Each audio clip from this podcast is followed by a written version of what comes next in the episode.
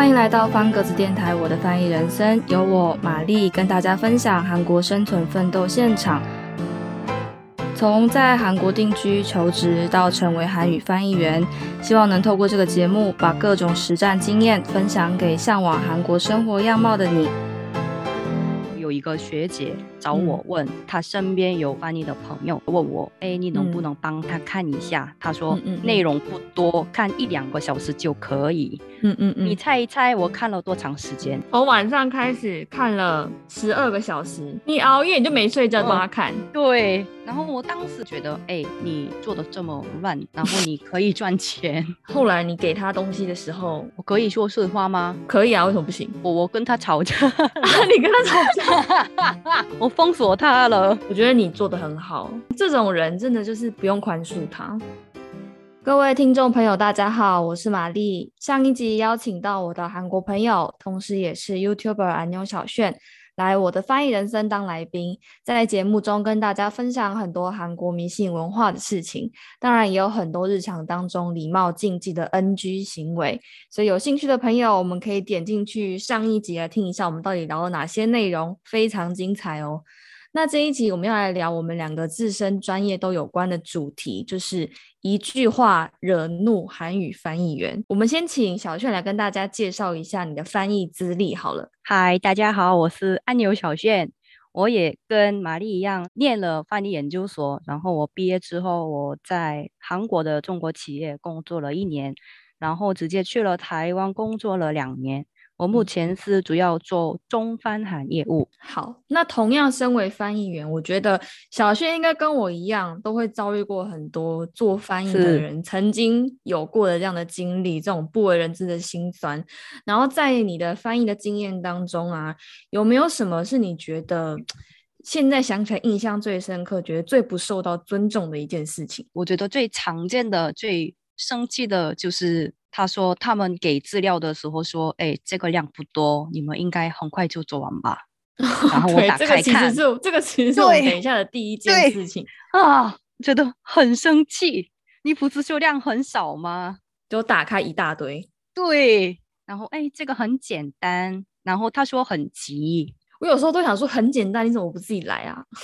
对呀，而且那你就自己做就好了，你还靠我做？好啦，我们言归正传，我们今天准备了一些惹恼韩语翻译员的经典语录要来分享给大家。那我们就从第一点来开始看好了。第一点是这个字数不多，这个内容不多，可以算我便宜一点吗？这个这个其实是我想要跟大家分享，因为我现在回想起来，真的觉得。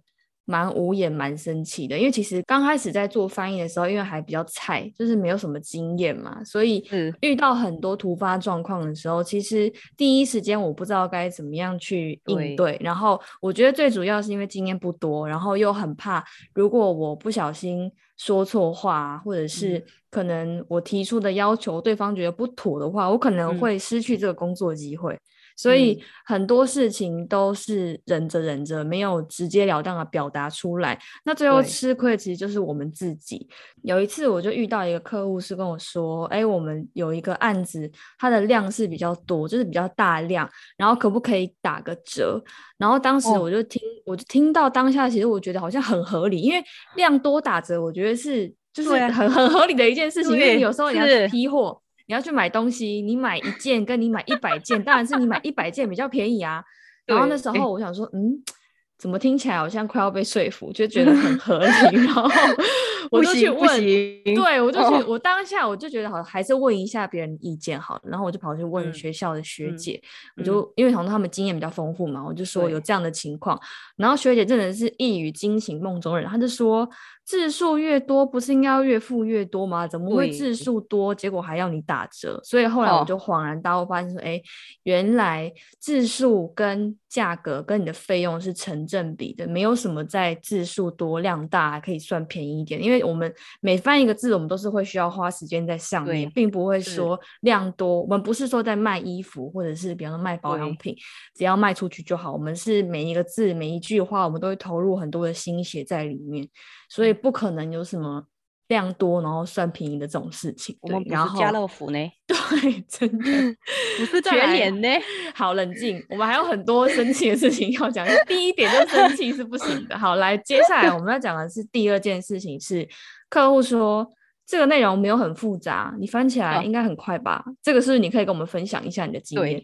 就是我刚才说的那个，我之嗯前在公司的时候，有一嗯个人，他嗯每次到下班只剩下半个小时，找翻译们让我们做翻译，然后他嗯说：“哎、这个量不多，你们应该很快就 做完吧。然后呢，他说：“我明天早上上班就要给谁谁谁，所以他希嗯望我们能赶快出来。”他为什么不能够早一点给啊？对呀、对呀、他说他好像 他，因为他也自己能知道他他嗯要到什么时候要给资料嘛，嗯嗯嗯，那他自己也可以提前准备嘛，就拖拖拉拉的，对，对反正啊不关他的事，他就觉得要加班是你家，不是他家。对，但我觉得很 多人就是就是他觉得我们跟机器人一样，像我们自己做外面在接案的这个情况下，如果说对。它是 c o p i n g 就是比较急的话，我们是要加钱的、欸。就是你你进公哦。司的话，不是就很容易就是这样就吃亏，因为你公司你每个月就是领固定的嗯薪水，所以嗯。他才不会管你说这个东西急不急，他丢给你就是嗯做。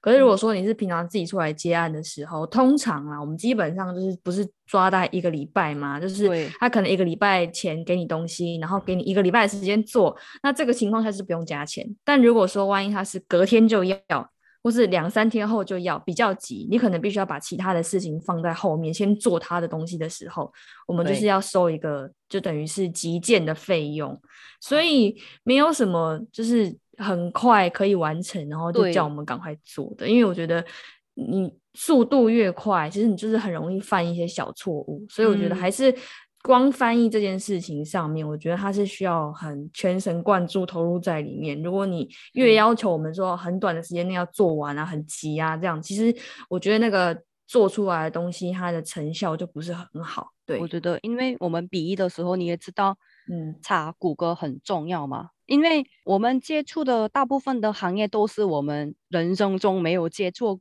接触过的对内容嘛，比如说半导体啊、人工智能啊，我们怎对么知道？我们完全没有听过呢。嗯嗯嗯嗯嗯，所以，我们通常不管是笔译还是口译，我们嗯做翻译的时候需要嗯提前准备的时间嘛。嗯，没错。然后我们也要在网络上找一些相关的资料，然后我对们也要自己学习嘛。对，所以如果说客户他想要确保说他拿到的东西是品质是够好的，我觉得你就是要给我们充分的时间，不然你如果说你只给我一天，只给我两天，应该这样说，嗯。就是你给我时间越少，我能够去确认，我能够去去核对的时间就嗯。越短嘛，那当然嗯。做出来的东西可能就不是很好。对，然后再完来全没错，对，第三点是我们准备的第三点是临时有突发状况，然后会叫翻译员去临时做逐步或者是随行口译这样的情况。这个其实我之前在别的 podcast 的节目，还有我可能自己平常 IG 上面也会分享。其实嗯我蛮常遇到这样的情况，因为他们就觉嗯得，哎、那、你是专业的译者啊，嗯像这种情况你应该可以 cover 的过来。然后我就想说，我的天呐，我什么什么准备都没有做，因为我们在学校受的训练就是，你去上战场之前，你一定要，你至少最少最少你也要两到三天的时间去完全为那个活动做准备。然后你被嗯。叫去，突然十五分钟之后，他就叫你要做这件事情，你能够嗯说出什么东西？当然，我们还是要很淡定的去完成任务啦。可是，就是这种突发状况，我觉得还是需要跟客户去做一些事前的沟通。就是如果你有这样的需求，还要还是必须要提前讲，没有不能在那个状况的当下，你才跟我说，哎，我们没有逐步口译。或者说没有随行口译，那当然同步口译就更不可能了，因为那个绝对对没有什么在当天做，基本上同步口译都是最少要两两个礼拜到一个月前就要找好当天嗯。活动要用的口译员，然后嗯。当然我们是一个口译包厢是两个人进去嘛，所以你一定要先找好你的你的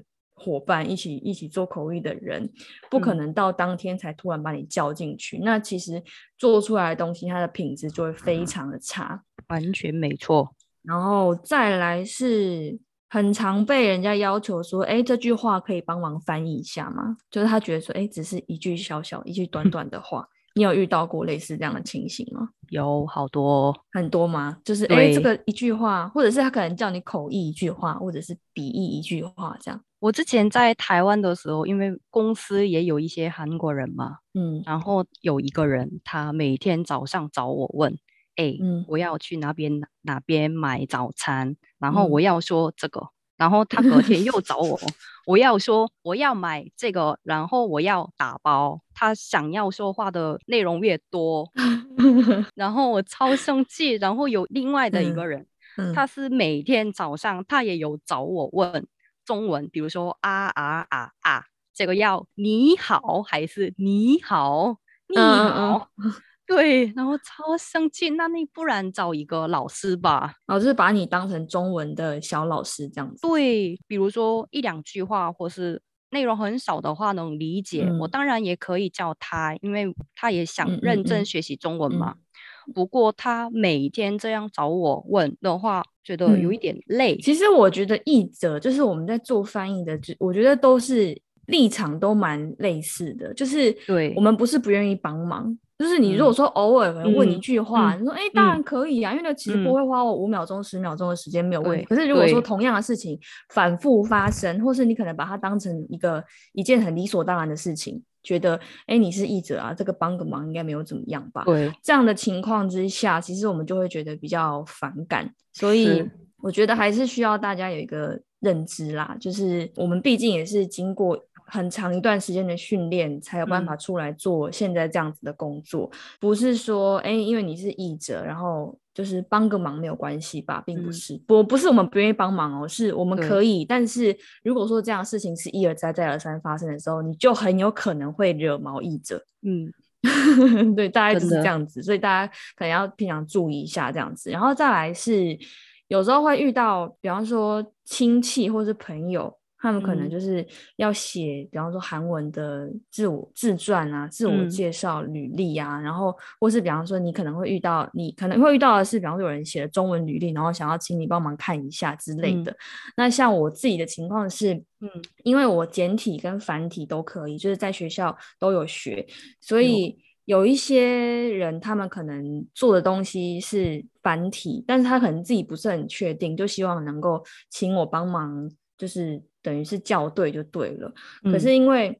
他也不是说正式的委托，就是比方说有一份有一份类似像是开价单啊，然后多少字数，然后嗯什么时候交件，他就是口头上说，哎，你帮忙看一下。然后这样的情况，我就想说，那这样子我是要看到多仔细，或者是我是要帮你改到什么程度？因为这因为这变得不是我的工作的一部分，然后他也是会花上我蛮多的一段时蛮长一段时间，就变得蛮尴尬的。就是这种情况也是遇到过几次，但是当然我最后都是。没有没有收费，我就是帮他看。可是后来想一想，就觉得好像这样不太对，因为因为这个也是会占用到我自己的工作时间。然后如果说他是一直之后都一直这样频繁发生的话，我觉得他就变成一种是不合理的要求。对，所以真的是译者除了自己本身工作上的事情之外，还是还有很多这些。拉里拉杂的一些杂事要去打发，译者真的很忙。然后还有类似跟刚刚那一点蛮类似的，就是比方身边有某个人、某个朋友的朋友，他可能在学韩文或者学中文，然后可能问你说：“哎，我也想当翻译，你可不可以帮忙介绍工作？”这个你有类似的情况吗？有，念研究所之前，我们有一段时间准备入学嘛，然后那个时候有一个学姐找我问：“哎。”他身边有这样这样这样子的翻译的朋友，他现在找帮他看他翻译内容的韩国人。他说：“这个学姐问我，哎，你能不能帮他看一下？”他说：“内容不多，看一两个小时就可以。”我说：“好啊，那给我啊，传给我啊。”然后我打开看看，嗯嗯嗯，你猜一猜我看了多长时间？我花了多长时间？从晚上开始看了十二个小时，我熬夜了。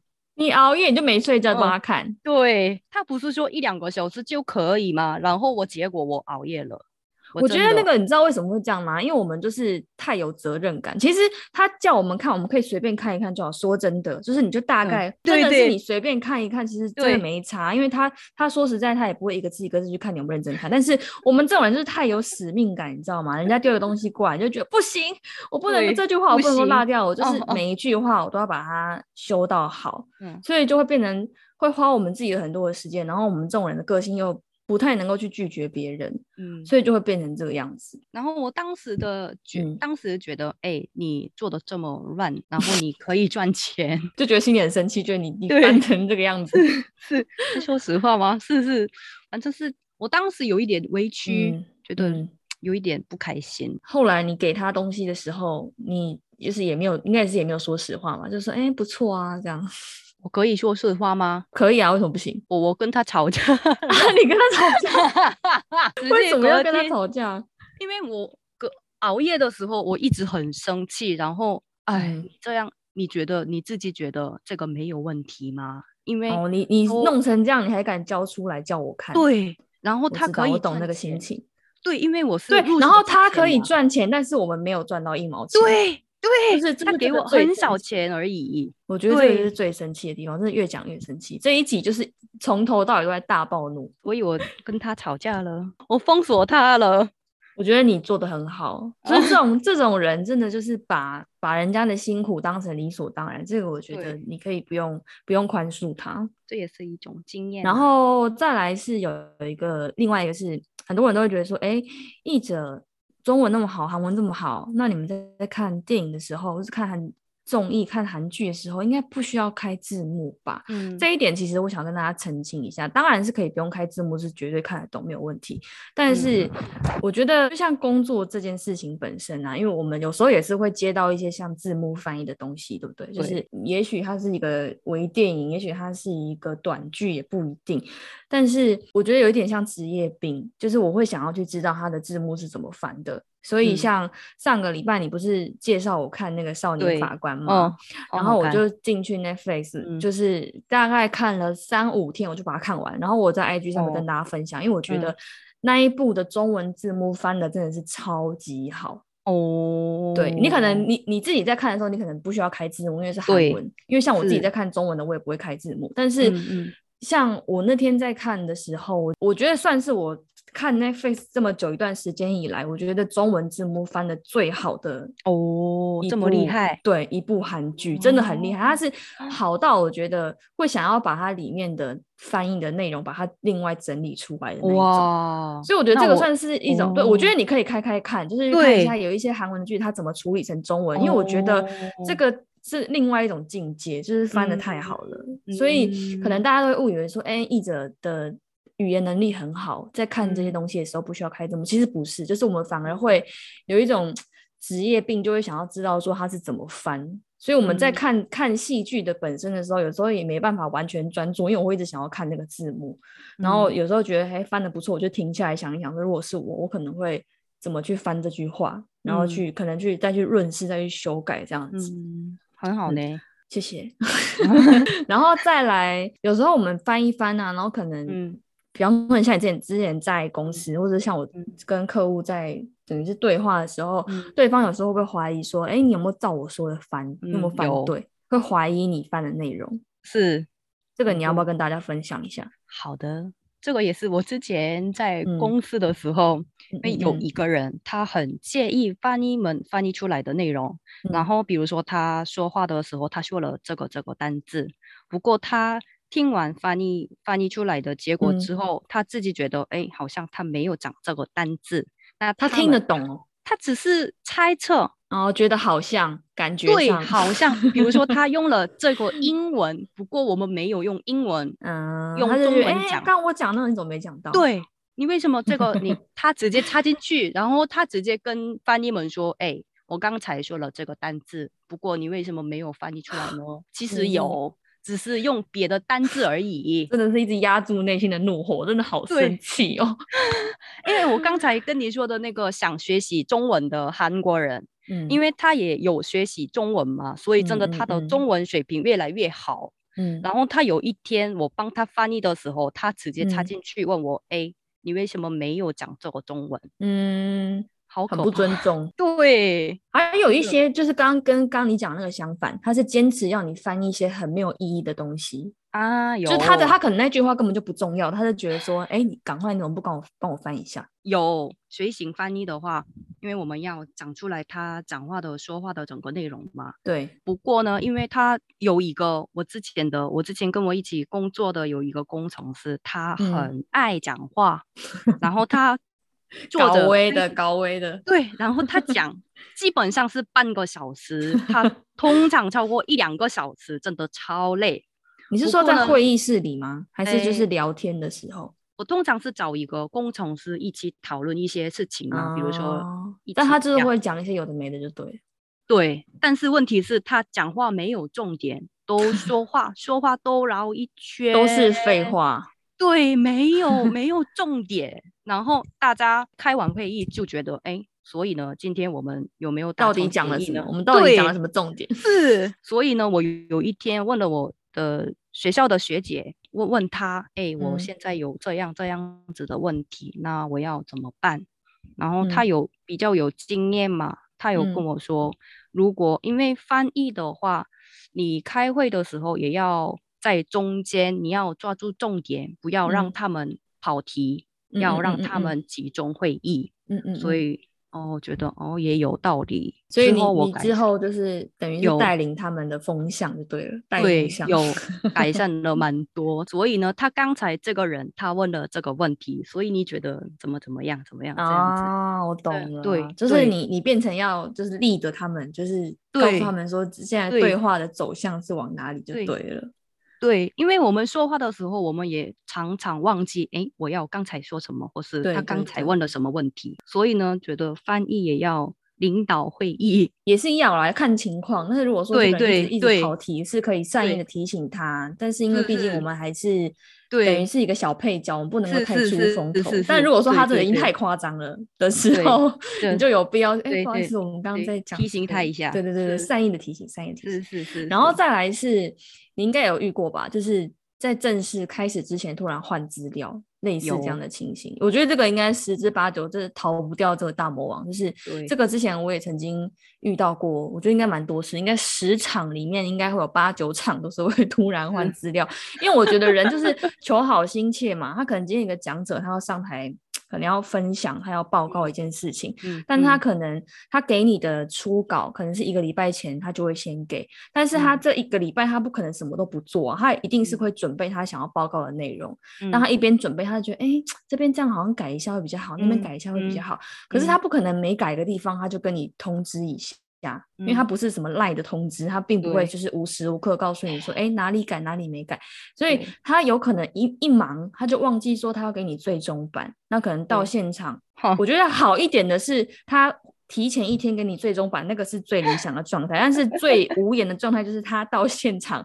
P 那个 PowerPoint 你打上去，你发现跟你的版本不一样的时候，你真的是心里会，我觉得那已经跟生气是不一样的情绪，就是会觉得啊，我到底在忙什么 的感觉。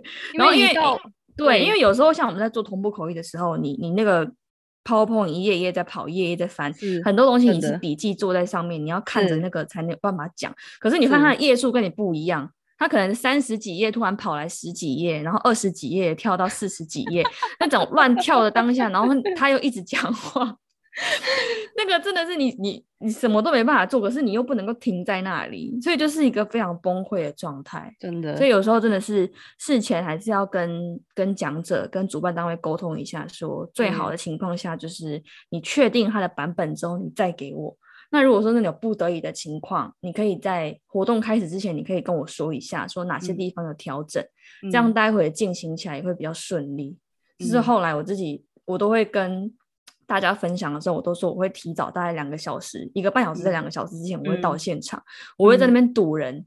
如嗯。果如果我堵到他，我就问说，哎、今天的资料是哦，就是照原本那个版本，哦，好，OK OK，谢谢，然后就是 默默就是退下这样，不然如果真的到开始你才发现说资料不一样，那真的是想哭没有眼泪，真的，真的，就是因为我刚才跟你说嘛，因为我们翻译嗯。的时候要提前准备资料嘛，嗯我觉得如果我们提前这些开会的资料的话，我们翻译出来的结果会更好，品质更好，差很多。你有准备跟没有准备差很多。对，真的。所以我觉得给翻译们一些时间准备一些资料比较好。嗯，然后我有遇到过那种你在口译的当下，就尤其是像逐步口译，就是大家都是坐在同一个空间里面的时候，嗯，有时候有一个语言，然后中文跟韩文，我们这样在翻的时候，现场可能会有其他的来宾或是主讲人，他可能自己本身懂中文或懂韩文。就是你在翻完的时候，他可能有什么事情想要补充，他就自己突然用用中文或用韩文开始讲话起来，然后你就想说这个地方为什么还会需要我？对啊，就是像我自己的 case 是有一次我是去做一个，就是等于是也是中文中文跟韩文的翻译，可是因为他们研究的主题、研究的领域是跟日本相关的、日本文化相关的，所以那两批人，中国人跟韩国人，他们都会讲日文。嗯，所以我翻到后来。我就发现他们一直用日文在对话，然后只有只有我听不懂。我想说现在是什么情况？就是这里还需要我吗？这个对啊，这个是没有尊重翻译的呢。所以那时候就觉得不行，我不能够因为这样的崩溃。就后来还是有回来，但中间大概有十几分钟的时间，他们突然用日文开始聊天的时候，我突然不知道该怎么办。嗯，就是会觉得有一点吓到，然后重点是我也听不懂。我也不知道他们他们可能在骂我或者什么之类，而且我听不懂，如果没办法插话。然后还有像我想想看，像是你应该有做过类似像是午宴或是晚宴的翻译吧？就是吃饭的时候，那时候有没有什么你可以分享的？就是因为我上一次去了一个晚宴翻译嘛，然后呢，当天他们已经开始之前，他们已经交流了一个小时，嗯，然后他们因为晚宴嘛。所以他们他们准备吃饭吃晚餐，因为当我去翻译的那一天，他们在很好的饭店开会，然后呢，他们准备了晚餐嘛。我当然不是为了吃饭而去的，当然我也要翻译。不过因为他们已经交流了一个小时嘛，然后有一个老板他跟我说：“哎。”翻译老师，你太辛苦了，你也赶快吃饭，你赶快吃饭。我说哦好，他这么好，然后我准备吃饭，然后他突然叫我来，哎，翻译老师，真的抱歉抱歉，你帮我一下翻译吗？就是那个人，他不是刚才跟我说你赶快吃饭吗？然后他突然到底要不要让我们吃啊？对啊，所以哦好好我 OK，然后我没有吃晚餐，我整个一个小时。都放他们，可是通常我都不会吃哎，就是如果我坐在那，然后因为我不知道他们什么时候开始讲话，然后如果他们会讲话，我刚好嘴巴里面有肉或有菜，我就没办法工作啊。所以我之前也是有遇到过客，就是那个客户就是说，哎，你一起吃啊，不要那么客气，你干嘛都不吃？但是我真的没有办法，因为我在工作，并不是来这里吃饭的，所以后来我就会干脆就是。就都不吃，这样我心里自己比较舒服，不会有一种好像待会突然被叫去干嘛的时候，你其实嘴巴里面还在吃东西的感觉。但是真的是很看起来很好吃，所以会就会觉得很 痛苦。然后结束之后就去大吃大喝。大家 去晚宴翻译的时候，不要想哎，我今天晚上可以吃东西，不是我们为了去工作。如果你真的去，然后。大吃大喝没有不可以，没有犯法，但他可能下次就不会再找你了，他就会觉得你是来吃东西。没错，好，然后还有最后一个，像是因为像我自己本身是英文系毕业的嘛，然后我就曾经遇到过，就是对方会觉得说，哎，你你既然有英文的背景，那你又是做翻译的，那你会帮忙翻这句，就是从可能是从英文翻成中文，或是从韩文翻成英文也不一定，就是他所有跟英文有关的东西，他们就会来找我。可是问题是我学的是中韩翻译，不是中英翻译啊，所以很常会遇到这样的情况，就是他会觉得很合理，就说：“哎，那你英文应该不错吧？”我英文是真的是没有不错，所以我没有好到可以做翻译的程度，所以这种东西我觉得还是要交给专业的来，所以就是要常常跟他们宣导一下，说说：“哎，这种东西还是要交给专业的去做，因为我们专门在做中英的，专门在做英韩的，跟英文有关的东西，必须要找对的人。”你才能够真的是拿到你想要的成品。好，那这集节目其实就差不多到这边告一个段落了。今天跟小炫这样聊下来，你有没有比上一次没那么紧张？呃，你觉得呢？我觉得好像比上一集没有那么紧张，跟上一集相比。今天是因为分享我们自己的经验吗？所以哦，暴怒的经验。对对对对，当然翻译也有好处，因为我们能感觉到成就感嘛。没错。嗯，所以今天跟大家分享了一些翻译文的痛苦，嗯嗯嗯，不为人知的心酸。好啦，很开心今天这两集我们能够跟安妞小圈在我的翻译人生里面聊这么多内容，我相信大家应该也是听的还蛮开心的吧？因为这是我们这一整个 podcast 节目第一次邀请到来宾跟我们一起聊这么多事情。那如果大家还有想要知道的韩国文化啊，或者是翻译的工作秘辛的话，都非常欢迎留言给我，或是私讯我的粉丝专业或 IG，我都会一一回复大家。那小薰要不要跟大家最后道个别？谢谢大家，我真的认识大家很高兴，也欢迎最终订阅我的 YouTube 频道。当然也希望哦大家多多关注玛丽的我的翻译人生。那你要最后要用道地的一句韩文跟大家 say goodbye 吗？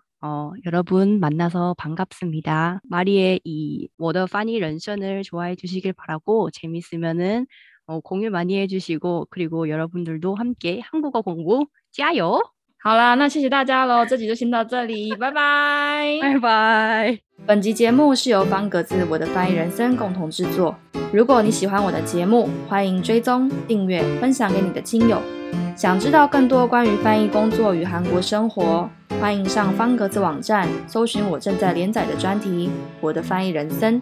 这里的人生是韩国补品的人生，描写在韩国生活的在地观察记录。欢迎大家多多关注。